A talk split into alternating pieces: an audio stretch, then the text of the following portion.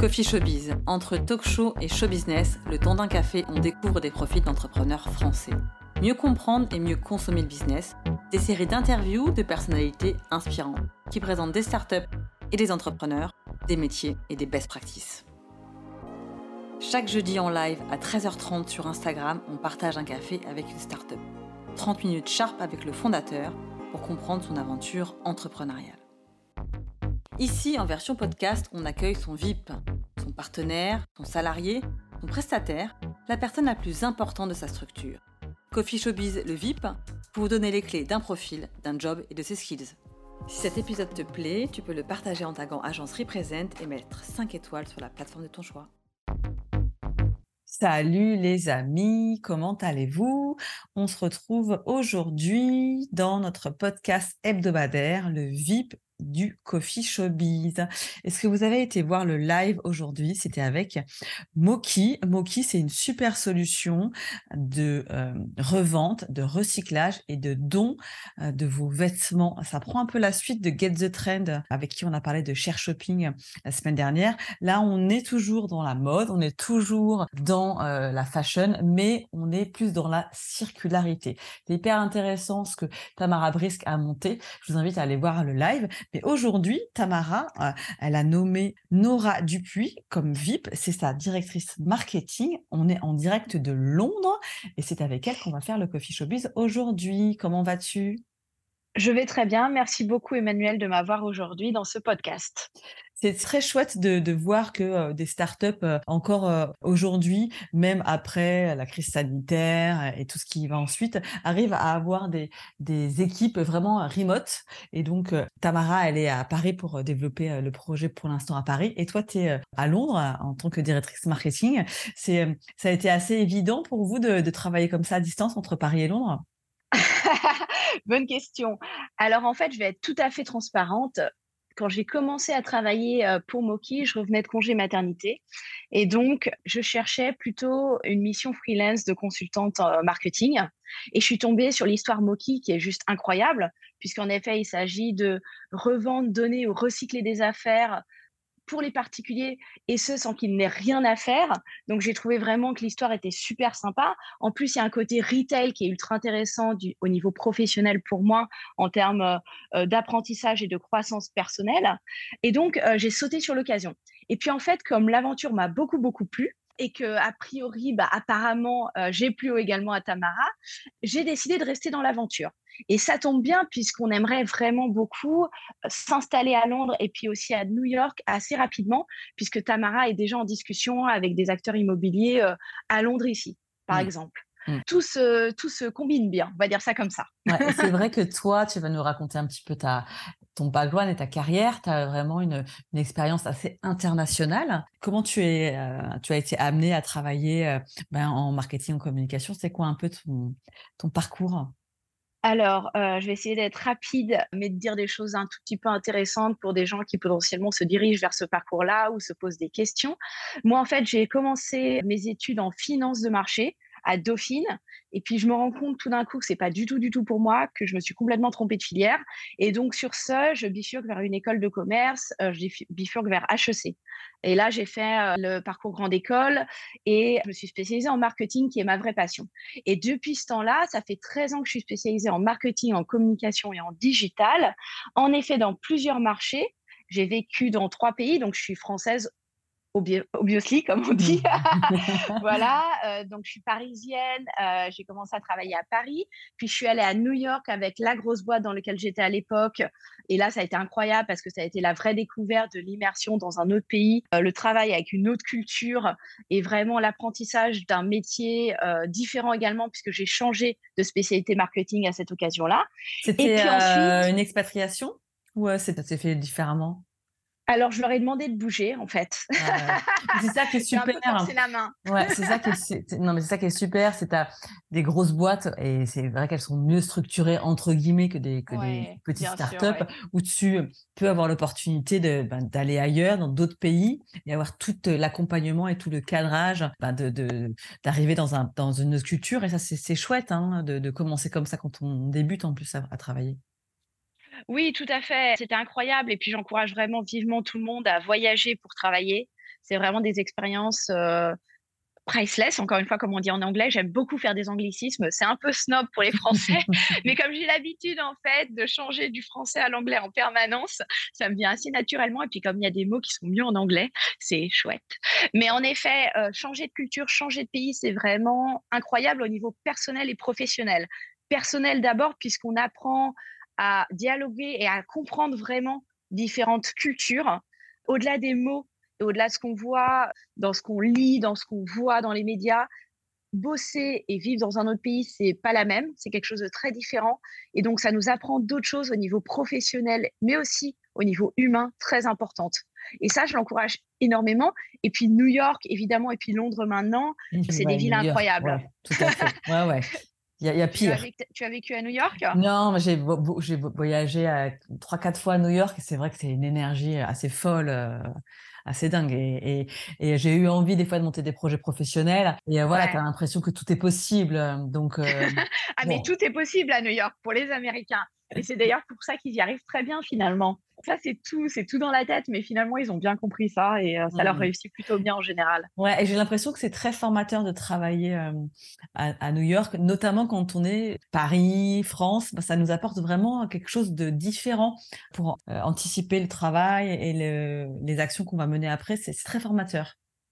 moi, ce que j'ai trouvé passionnant spécialement dans ce pays-là, New York, mais ce qui est vrai aussi à Londres, c'est qu'il y a beaucoup d'innovation.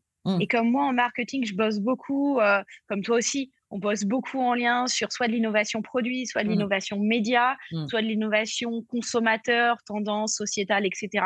C'est vrai que c'est des marchés, des pays et des gens et des cultures, encore une fois, pour en venir à la base, qui euh, sont vraiment dans l'innovation euh, en permanence. complètement. Et donc, ça, c'est chouette parce que dans la rue, tu sens l'innovation dans les gens, tu sens l'innovation, ça parle innovation, ça déjeune l'innovation, surtout à New York, les mecs sont vraiment au taquet, comme jamais euh, ailleurs j'ai vu, euh, et de très loin.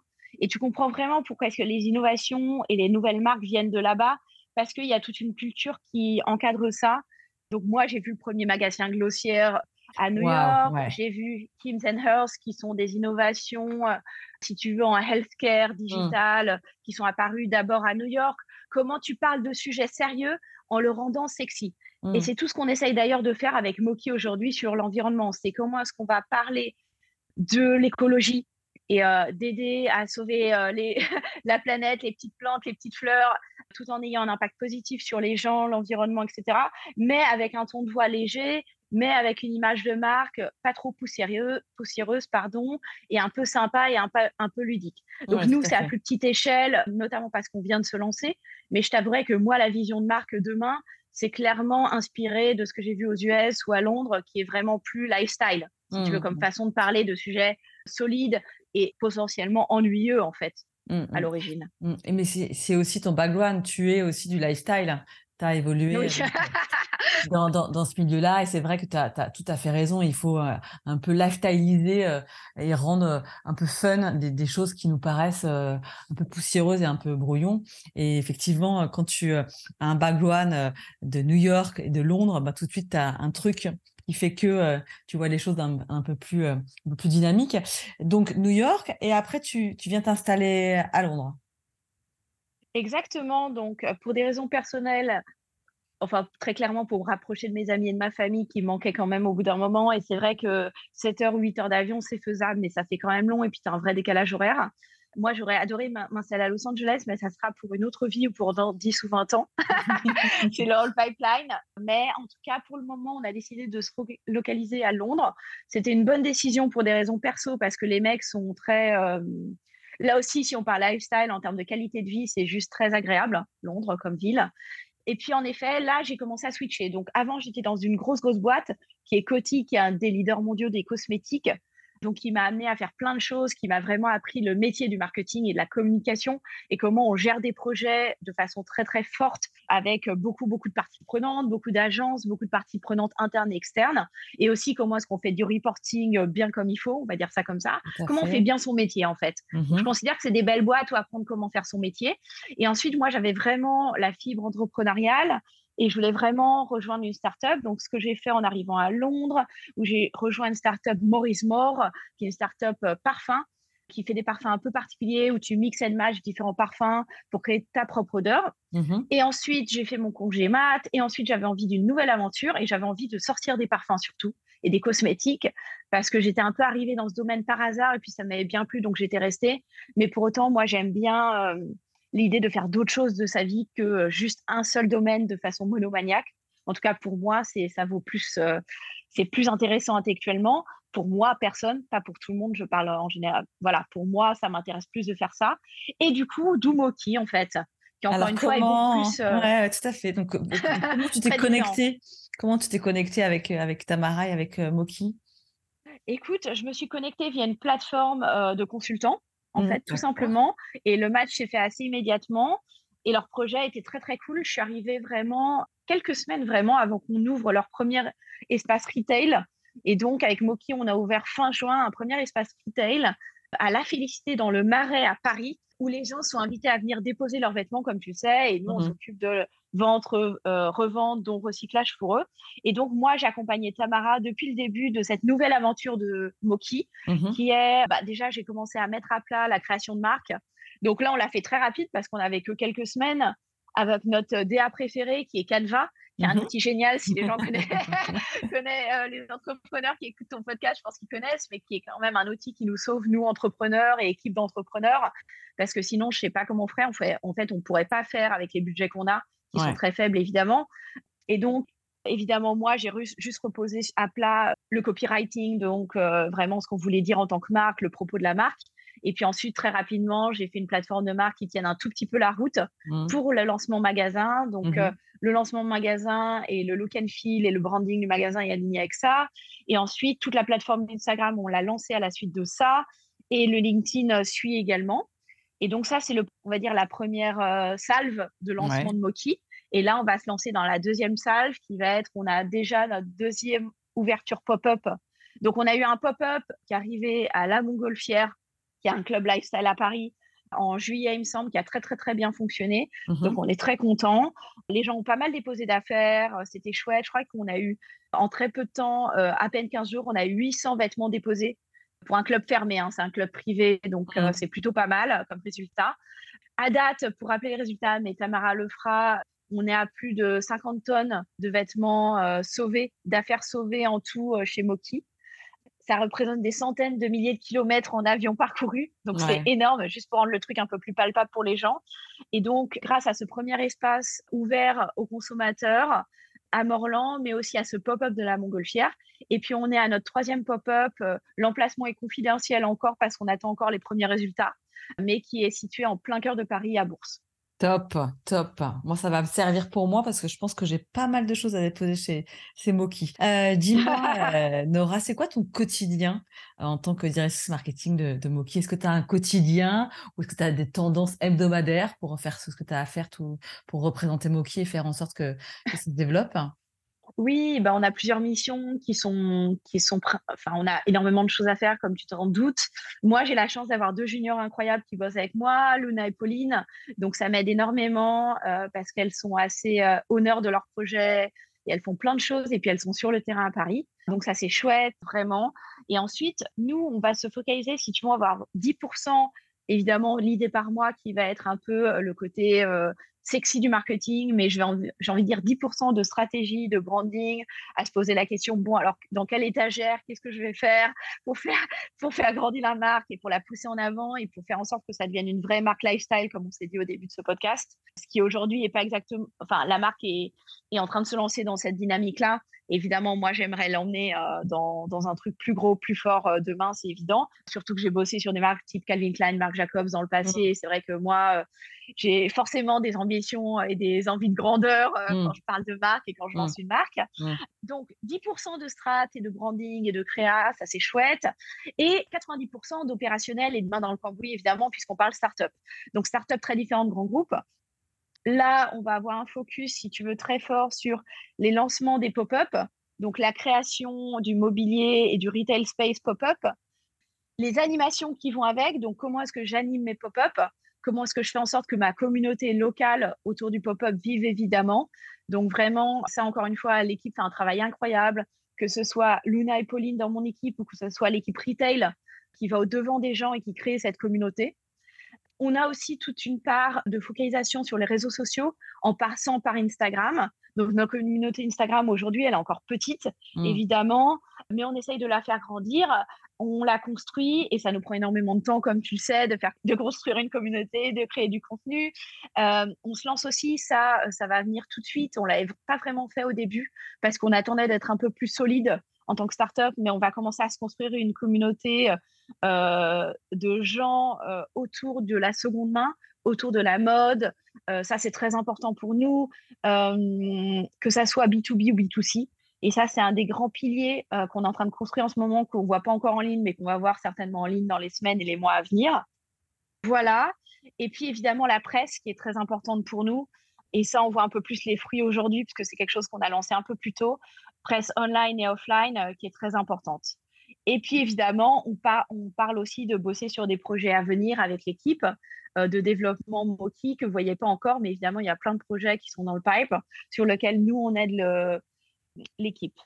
Et puis enfin, un des gros euh, sujets pour moi d'ici la fin de l'année, c'est de rénover le site web qui n'est pas exactement au niveau que j'aimerais et qui n'est pas assez cohérent avec les autres plateformes.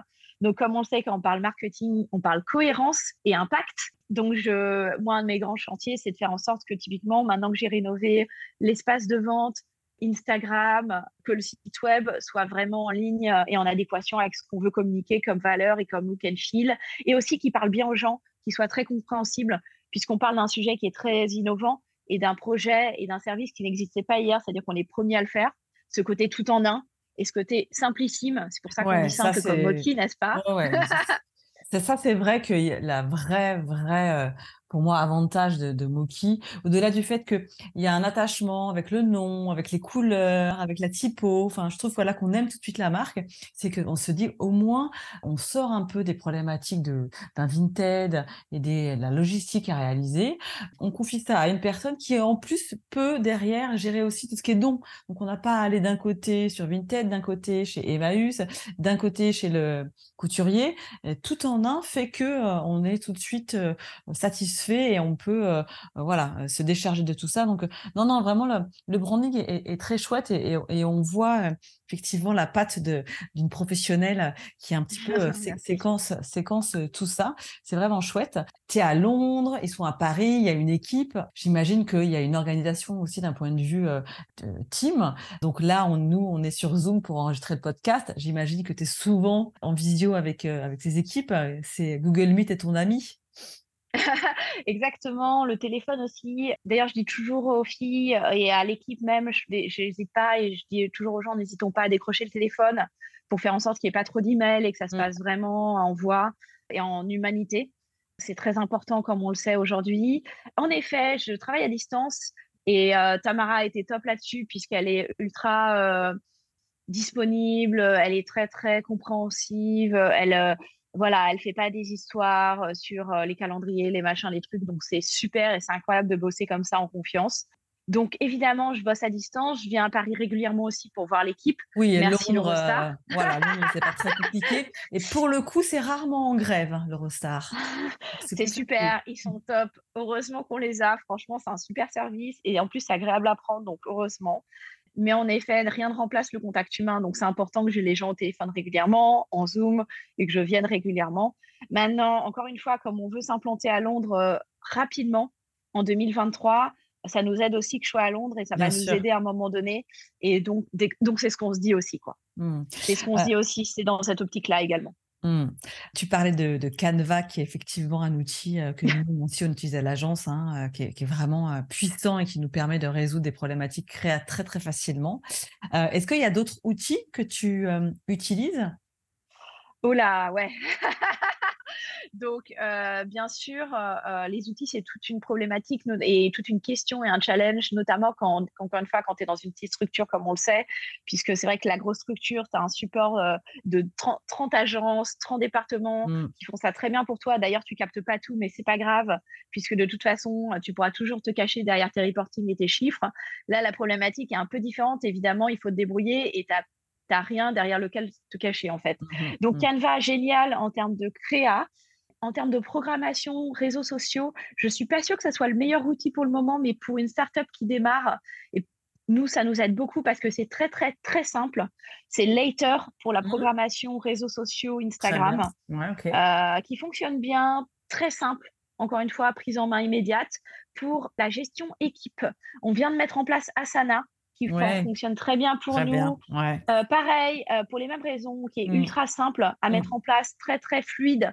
Et euh, vraiment, quand on est une startup aussi, je pense qu'il y a le côté technique de l'app, mais il y a aussi le côté simple qui est important. Mmh, il ne faut pas minimiser le côté simple parce que comme on a 30 trucs à faire, à un moment donné, on, est aussi dans une optique où dans six mois, potentiellement, on aura grossi, on aura plus d'experts.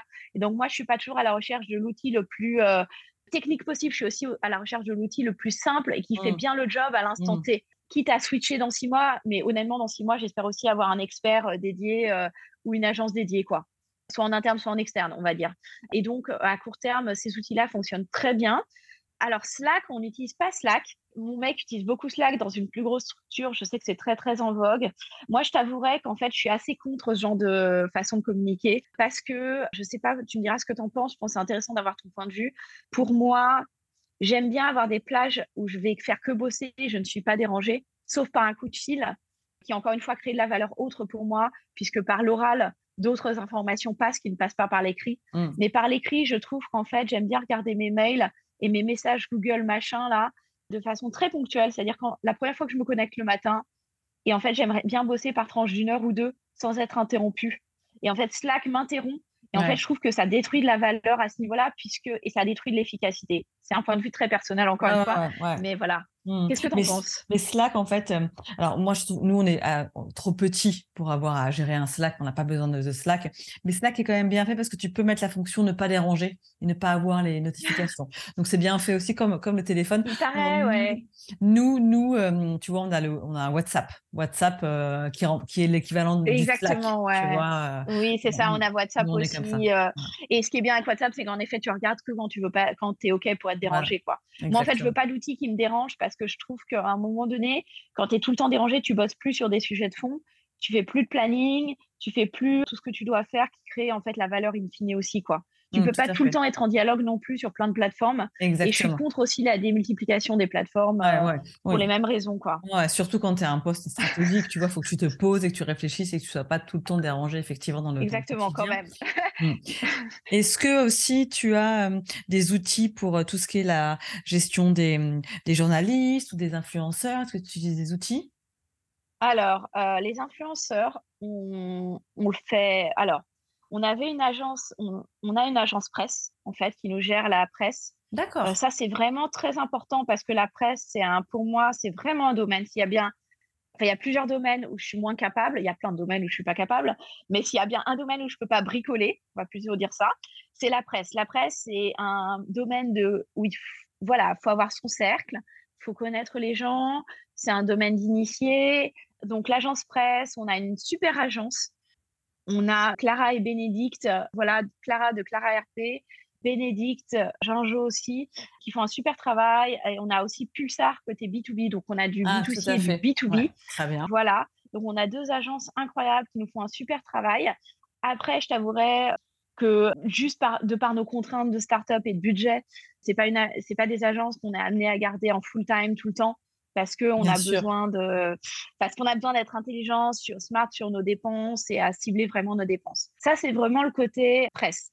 Le côté influenceur, le côté plus podcast, le côté euh, voilà, ça on va plus le faire en one to one et mmh on va le faire en tant que marque parce que je considère personnellement que c'est important qu'en tant que marque on possède la conversation et qu'on euh, détienne la conversation et qu'on ait une conversation de long terme avec les gens puisqu'il s'agit de gens. Non pas qu'il ne s'agit pas de gens en tant que presse, mais c'est plus des entités médias. Mmh Là, on parle vraiment d'invitu personae et c'est vraiment important, de, en plus qu'on ait un dialogue ultra focus et personnalisé par type de personne, etc., notamment pour les influenceurs.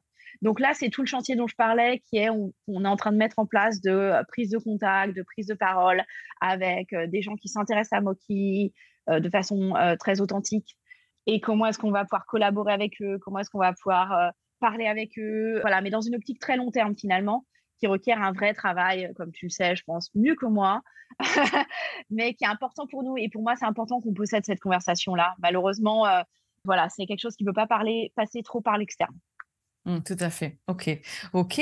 Bon, en tout cas, c'est un quotidien qui a l'air d'être bien dynamique et bien rempli entre la gestion des équipes, entre la gestion des projets, entre le développement effectivement qui est en accélération pour, pour Moki. Est-ce que tu as des inspirations pour t'aider à avoir cette, ce, roadmap qui tient? Est-ce que tu as un cas d'école que tu aimes bien revoir ou tu as un livre sur lequel tu te penches de temps en temps pour te ressourcer dans, tout, dans toute ton Écoute, il y a plein de choses qui sont intéressantes à voir. Moi, ce que je disais justement euh, aux, deux filles qui bossent avec moi, euh, Aluna et euh, Pauline, c'est, je pense que c'est intéressant d'apprendre en permanence quand on est dans un métier, justement pas d'attendre juste de, d'avoir sa formation qui pourrit parce qu'elle est ultra obsolète vachement facilement, surtout en marketing. Marketing, on a la chance et en communication, on a la chance d'être dans un domaine qui évolue en permanence qui en 10 ans, depuis le moment où j'ai commencé à aujourd'hui, a mmh. beaucoup évolué. moi, quand j'ai commencé, le digital n'avait pas du tout cette place-là. Et aujourd'hui, on est dans un monde qui est complètement digitalisé, où les influenceurs Instagram, euh, voire d'autres plateformes, quand on est un tout petit peu plus gros ou qu'on est un peu plus fashion, genre TikTok ou même d'autres plateformes émergentes, comme on le sait, euh, prennent une place prépondérante. Et donc aujourd'hui, le digital a, juste un poids qui est devenu euh, principal, finalement presque, même si pour nous, encore une fois, chez Moki, l'événement, l'humain et le côté à la, aller à la rencontre des gens est aussi prépondérant. Donc tout le côté below the line, évidemment. En termes de sources d'inspiration, il y a plein de marques excitantes aujourd'hui, mais il y a aussi plein de livres et il y a plein de podcasts qu'on peut écouter. Donc moi, je suis très, très podcast. Mmh, pour le coup, j'ai plein de podcasts que j'écoute, surtout en anglais, parce que moi, je peux, moi c'est vrai que j'ai plus des, des sources d'inspiration anglo-saxonnes, notamment parce qu'il y a beaucoup d'innovations qui arrivent euh, voilà, des pays anglo-saxons, encore une fois. Ces jours-ci, en, lifestyle et en consumer brand, des gens qui font très très bien leur travail, évidemment, c'est la vie. Euh, les gens qui viennent de lancer le bacon végétal, qui ont lancé une super campagne avec Buzzman dans Paris, qui ont relancé une nouvelle campagne, je crois, qui viennent de s'implanter à Londres. Et ça, pour moi, c'est l'exemple typique de comment créer une love brand à partir d'un produit qui est complètement, ok, c'est du bacon végétal, mais et évidemment, ils ont fait un super produit. Hein. Donc, évidemment, euh, quand on parle d'une campagne communication, évidemment, il faut que le produit soit canon à la base. C'est la base de tout. si tu réponds à sa promesse complètement. Voilà, exactement. Si ton produit répond pas à la promesse, malheureusement, tu peux pas aller bien loin avec de la com.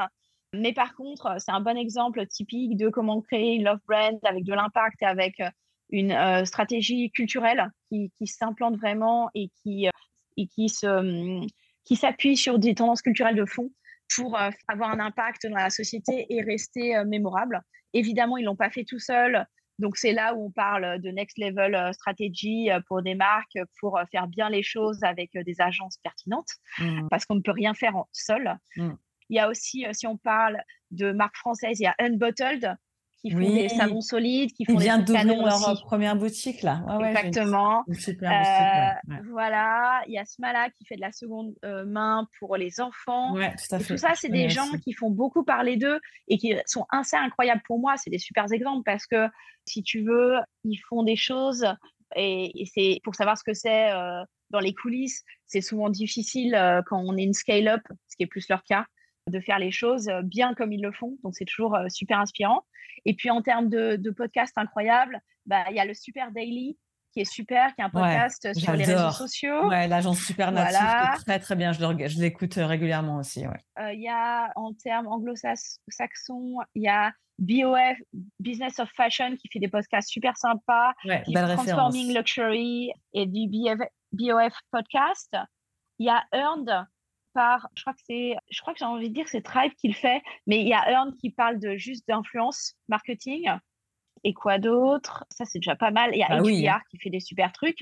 Il y a Modern Retail qui fait des super trucs aussi. Bref, il y a des tonnes de podcasts incroyables. Les podcasts sont vraiment bien, je trouve.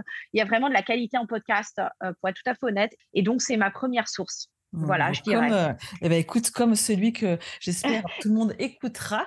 Euh, qu'on a Bien sûr. Merci beaucoup Nora pour euh, ce café partagé avec toi, pour que tu nous racontes un petit peu euh, ton métier, tes tips et ton inspiration. Je vous invite tous à aller revoir le live avec Tamara sur Instagram, sur le compte de l'agencerie présente. D'ici là, portez-vous bien et on se retrouve pour un nouvel épisode la semaine prochaine. Merci beaucoup. Merci encore Emmanuel.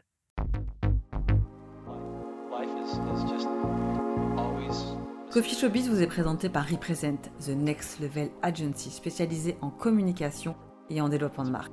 Abonne-toi ici et sur Instagram pour suivre nos aventures. At Agence Represent.